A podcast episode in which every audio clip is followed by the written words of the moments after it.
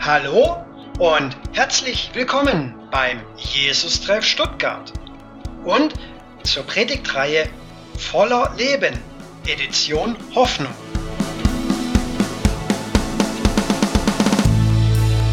Heute mit Martin Englisch.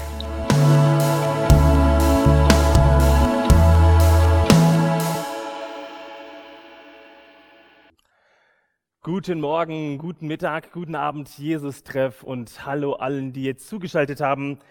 Heute steigt der siebte, dazu, so, der siebte Gottesdienst aus dem Gemeindehaus. Das bedeutet der siebte Corona-Gottesdienst.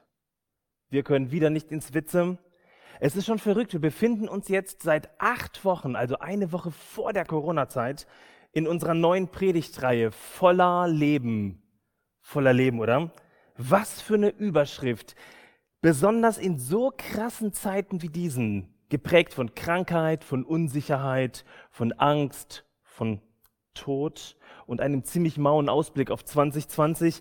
Hättest du das am Anfang des Jahres gedacht? Dass sich diese Welt so entwickelt, dass sich deine Jahresplanung so entwickelt? Und in diesen Zeiten steigt im Jesus-Treff eine prophetische Predigtreihe zum Thema voller Leben. Und ich sage das garantiert nicht ironisch. Voller Leben. Ganz schön provokant, oder? Voller Leben, wo ich doch ziemlich einsam daheim auf dem Sofa hocke, kaum Kontakt zu anderen Leuten habe, lange nicht mehr eine andere Person in den Arm genommen habe. Voller Leben, wo die, Tag, äh, die täglichen Nachrichten genau das Gegenteil melden voller Leben, das ist hier bei uns ein Blick Gottes auf den Kolosserbrief und auf unser Leben hier und heute von Gott her. In der alten Stadt Kolosse existierte nämlich eine kleine christliche Gemeinde, wahrscheinlich so wie der Jesus-Treff so alt, vielleicht sogar noch ein bisschen jünger.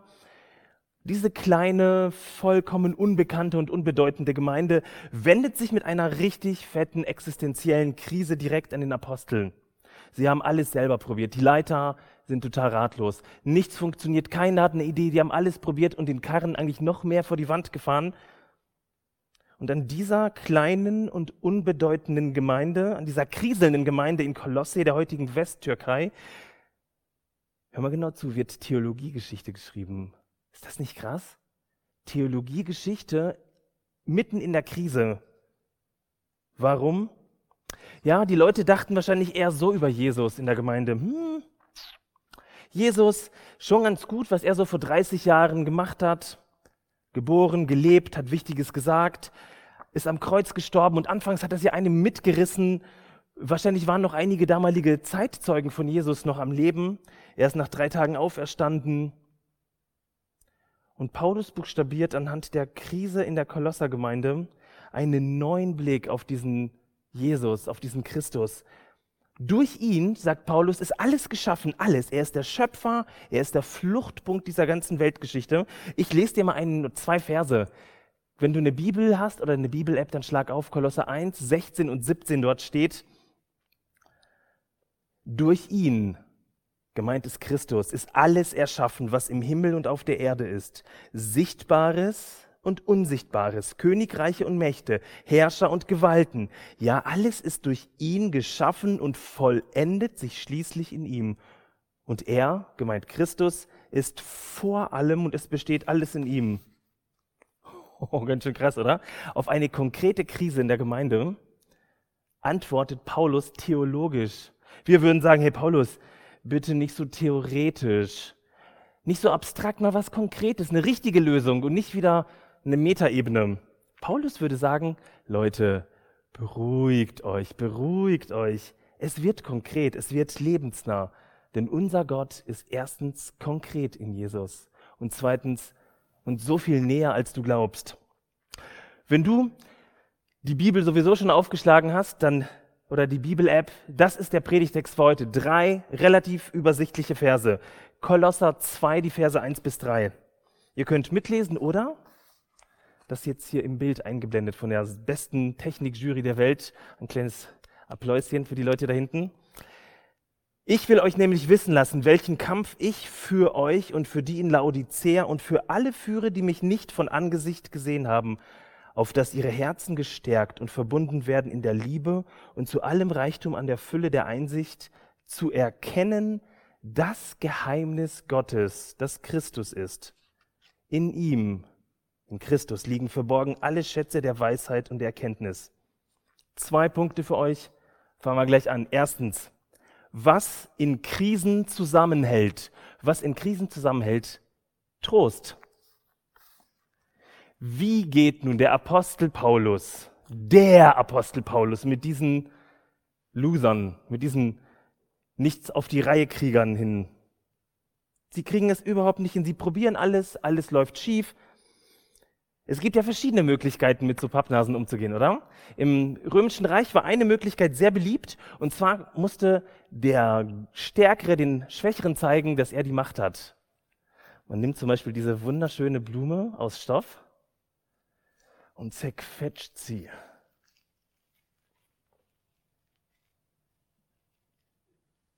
Ja, so sieht das aus, wenn der Stärkere den Schwächeren platt macht. Er hat ja die Macht. Die etwas subtilere Form, die wir natürlich eher kennen, ist so diese Kategorisierung, diese in die Schublade packen die unfähige Gemeinde in eine Schublade zu packen und ihnen den Glauben absprechen. Läuft übrigens in allen christlichen Foren. Guckt dir das mal an, so, dass wenn dir irgendwas nicht passt oder wenn einem was nicht passt, dann wird die Person sagen, wird der Glaube abgesprochen. Oder, was man auch machen kann, ist dieses Nicht-Beachten, Ignorieren. Das ist bei Kindern ganz cool. Da plärt ein Kind und man geht nicht drauf ein. Ne? Heute auch sehr beliebt wenn irgendjemand etwas sagt, was einem nicht passt, dass man gleich sagt, das ist doch alles gut, alles ist möglich, alles ist super, alles ist gleich gut. Ist das eigentlich nicht eine Form der Nichtbeachtung? Was macht Paulus hier? Paulus tut etwas, da ist ein Verb. Damit beginnt der zweite Vers. Parakaleo heißt es im Griechischen. Parakaleo, das steht in Vers 2. Was bedeutet dieses Wort? Lieben, trösten, aber auch konfrontieren und ermahnen. Beides steckt in diesem einen coolen Wort. Ein sowohl als auch. Punkt eins Trost, der Fokus auf lieben, trösten, Parakaleo, wahrnehmen, ernst nehmen und intensiv um jemanden werben, sich ernsthaft mit jemanden auseinandersetzen, ohne jemanden abzuwerten oder lächerlich zu machen oder gar platt zu machen. Parakaleo, Paulus wendet sich an diese verzweifelten Gemeindemitglieder, vielleicht sogar an mehrere Gemeinden, um sie aufzurichten, um sanft in der Krise mit ihnen umzugehen. Wie sieht das konkret bei Paulus aus?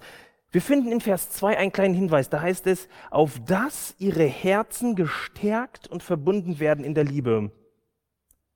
Was hält in der Krise zusammen? Trost, Trost. Herzen stärken, Herzen verbinden in der Liebe. Paulus ist hier sozusagen der Tröster, der Markttröster der Paraklet, so wurde übrigens der Heilige Geist genannt. Drei ganz kurze Impulse zum Trost. In, der, in den nordischen Sprachen bis hin ins Englische hat sich sozusagen das Wort Trost in einer anderen Bedeutung ähm, lebt es fort. Im Wort Trust. Das kommt von Trost, Trust. Es geht um Vertrauen. Es geht darum, dass jemand an dich glaubt. Wow, oder? Ist doch ein krasses Bild. Wenn wir an starke, einflussreiche Persönlichkeiten denken und uns vorstellen, dass sie uns als Häufchen Elend besuchen, weil wir das nicht auf die Reihe kriegen, dann haben wir doch Angst davor, dass sie zu uns kommen und uns eine Ansage machen. Mir zum Beispiel, Martin, du kriegst gar nichts hin. Du Vollhonk.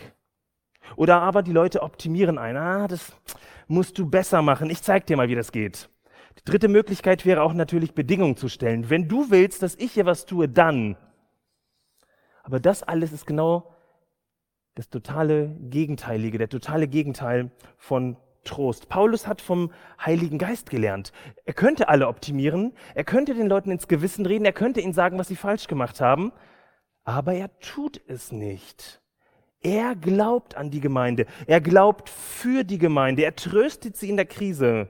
Herzen verbinden heißt, ich glaube an dich. Ich glaube an dich. Das tut übrigens auch der Heilige Geist. Jetzt gerade in dieser Corona-Krise bei so vielen Menschen rund um den Erdball. Du weißt nicht, wie es weitergeht, du fühlst dich minderwertig oder viel zu schwach. Gott möchte dir heute zusprechen, im ersten Predigtpunkt, ich glaube an dich. Ich vertraue dir. Das ist doch verrückt, wenn ein Starker, wenn ein Großer uns das sagt, oder? Das macht was mit mir. Trost kann aber auch nur eine andere Dimension haben.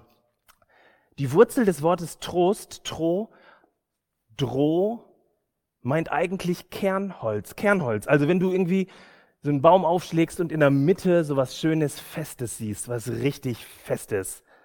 Das bedeutet, es geht um eine Festigkeit. Trost macht einen stark, macht einen fest. Es geht gar nicht um Gefühlsduselei. Der Trost, den Paulus seiner Gemeinde bringt, der macht sie stark. Ich bleibe ganz häufig diffus. Mein Innenleben ist stark abhängig von den Situationen. Wirtschaftskrise, Angst, Medienberichte, wieder mehr Tote, wieder mehr Infizierte. Aber der Geist Gottes gibt uns eine tröstende Festigkeit. Er ist unser Halt, auch heute, jetzt gerade jetzt. Und noch eine letzte, ein letzter kleiner Impuls zum Thema Trost. Die Grundlage des Wortes Trost ist das Wort treu. Wusstest du das? Treu. Paulus bleibt seiner Gemeinde treu. Das ist eine göttliche Perspektive. Bleiben in uns leben. Das ist genau das, was Paulus im, Korinth, im, im Kolosserbrief sagt, im Korinther vielleicht auch, im Kolosserbrief. Christus in uns, Kapitel 1, 27, Christus in uns, der Tröster in uns. Ich fasse den ersten Punkt zusammen. Paulus schreibt an eine unfähige Gemeinde. Wie macht er das? Indem er sie in Liebe tröstet. Parakaleo. Nur die Liebe hält eine wackelige Gemeinde zusammen. Nur die Liebe hält uns in unserer wackeligen Existenz in der Corona-Krise zusammen und diese Welt, gerade jetzt. Macht vernichtet, Rechthaberei trennt, Recht stellt bloß, Gleichgültigkeit ist alles wurscht. Liebevoller Trost glaubt, stärkt und ist treu. Richard Raw meint Folgendes dazu. Die einzigen Menschen, die sich verändern, die verändert werden, sind die Menschen, die sich sicher fühlen können, die ihre Würde sehen und spüren können, dass sie geliebt sind. Wenn du dich geliebt fühlst, sicher und voller Würde, dann wächst du über dich hinaus. Das können wir für andere tun als liebende Menschen, ihnen sichere Beziehungen schenken, in denen sie wachsen können. Mein letzter Gedanke für heute. Zweitens, wie eine Krise in die Tiefe führt, wie eine Krise in die Tiefe führt, das Geheimnis. Ja, das Wort Parakaleo hat nicht nur diese schöne, sanfte, umarmende, liebliche Bedeutung, trösten, nein, es gibt die andere, die weniger harmonisch ist. Ermahnen, herausfordern. Spätestens jetzt können wir sagen, Paulus holt die apostolische Peitsche und Keule raus und macht die Gegner der Gemeinde platt. Es geht doch schließlich um die Existenz von einer, wenn nicht sogar vieler Gemeinden. Doch wie konnte es dazu kommen, die Leute haben sich in der Gemeinde an Jesus gewöhnt. Die haben sich an die Predigten gewöhnt. Das kennen wir wahrscheinlich. Das, das geht ziemlich schnell. Sie wollen mehr Herausforderungen. Sie wollen tiefer in die Materie eintauchen. Sie wollen nicht nur über die bekannten Theologien nachdenken oder sie hören, Leute, mal was Neues, mal was Besonderes. Das ist heute, glaube ich, nicht anders. Da tauchen neue, abgefahrene Leute auf mit neuen Ideen. Philosophien werden die genannt, paar Verse weiter, die sie in den Glauben an Jesus mit aufgenommen haben. Ihre Lehre war, das beschreibt der Text, ein Mysterion, ein Mysterium, ein Geheimnis. Und das ist übrigens die Dimension des Geheimnisses. Damals wie heute. Ein Geheimnis ist eine Information über Fakten oder ähm, die jemand für sich behalten möchte oder die man mit ganz wenigen Eingeweihten teilt. Also etwas, ähm, das man nicht sagt. Und das war damals die Eintrittspforte für diese Spalter. Damals musste man nämlich über dieses Geheimnis in der Öffentlichkeit schweigen. Den Zugang zu diesem Geheimnis hatten nur einige wenige Erleuchtete, Eingeweihte. Die Gemeinde gehörte nicht dazu, Paulus auch nicht. In diesen geheimnisvollen Gottesdiensten hat man durch Regeln, durch Praktiken Gott dazu gebracht, ja, Sondereinsichten äh, zu schenken oder dass Gott was für uns tut. Und die Folge, und das ist nämlich die Folge dieser, dieses Geheimnisses, des Mysteriums in der Gemeinde, war eine krasse Trennung zwischen den Eingeweihten und den Nicht-Eingeweihten, zwischen denen, die drinnen waren und denen, die draußen sind. Nur wenige waren drin. Dieses Geheimnis war maximal exklusiv. Ein exklusives Wissen von wenigen. Mysterion, Geheimnis. Es ist irgendwie unklar, es ist immer exklusiv, da kommt man einfach nicht rein. So funktioniert das das Geheimnis. Und nun tut Paulus etwas. Auf den ersten Blick macht Paulus genau das Gleiche.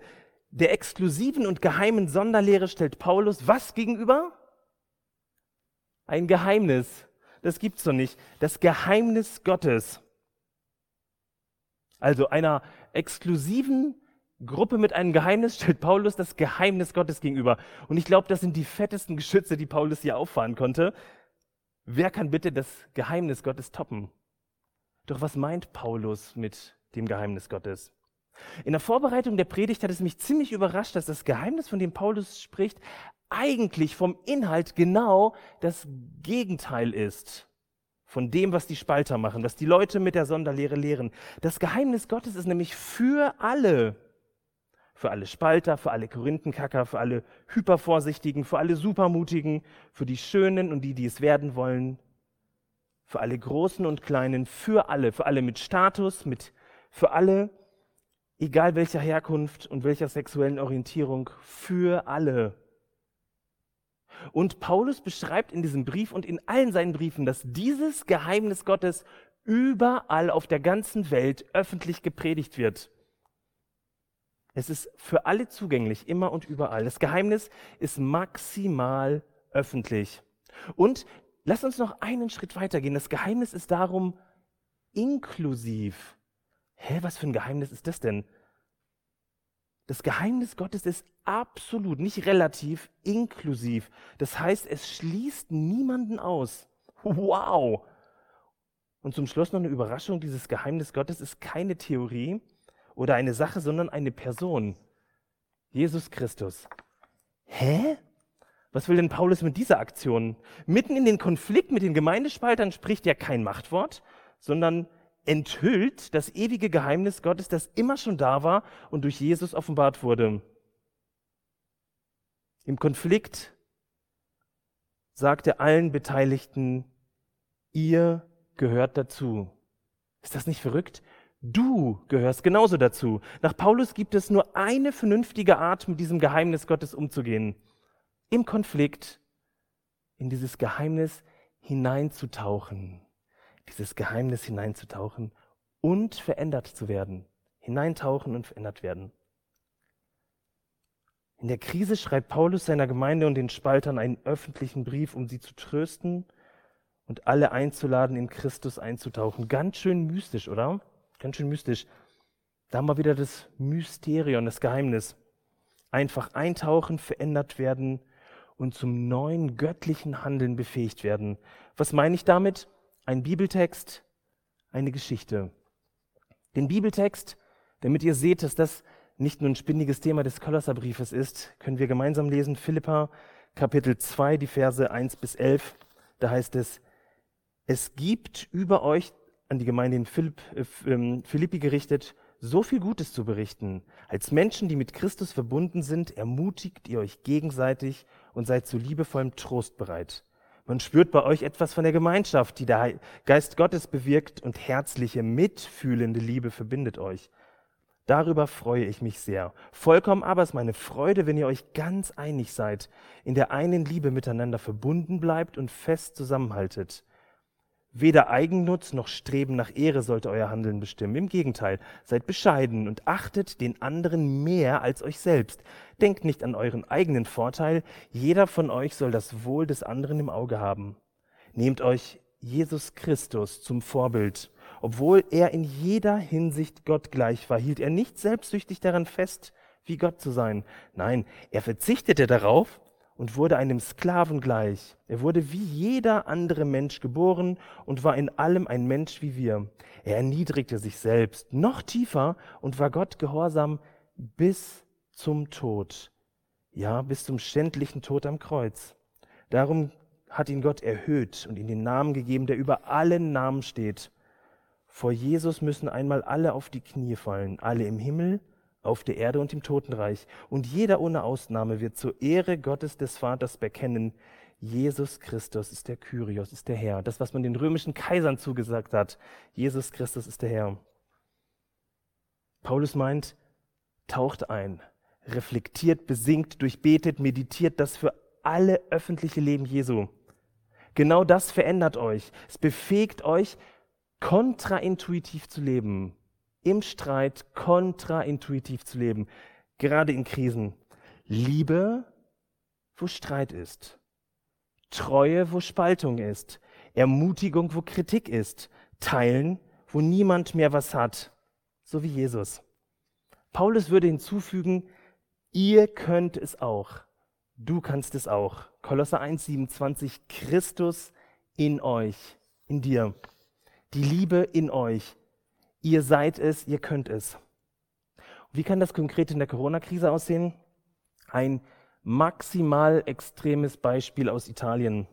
Ein deutsches Internet-Nachrichtenportal schreibt, können sehen das Foto von dem Herrn, es ist eine Geschichte, die viele Menschen in ganz Europa rührt. In einem Krankenhaus der Provinz Bergamo verzichtet der mit dem Coronavirus infizierte katholische Priester Giuseppe Berardelli auf eine künstliche Beatmung. Statt seiner soll lieber ein deutlich jüngerer Mensch an die Maschine angeschlossen werden. Die Ärzte erfüllen dem 72-jährigen Priester seinen Wunsch.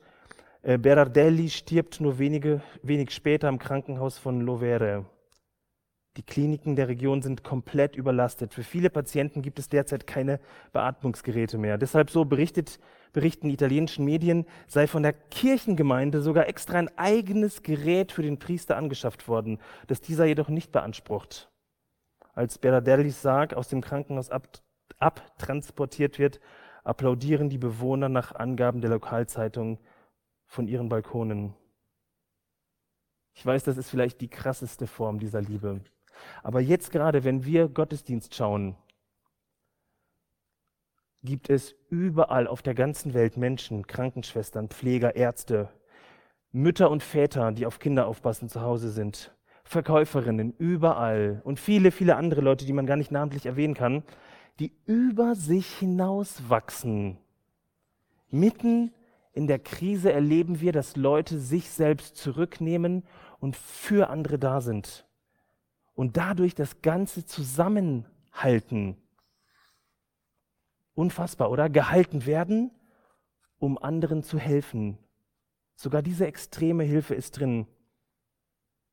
So einen selbstlosen Einsatz habe ich in Deutschland bisher noch nicht erlebt, wie jetzt in der Corona-Zeit. Warum geht es gerade in der Krise?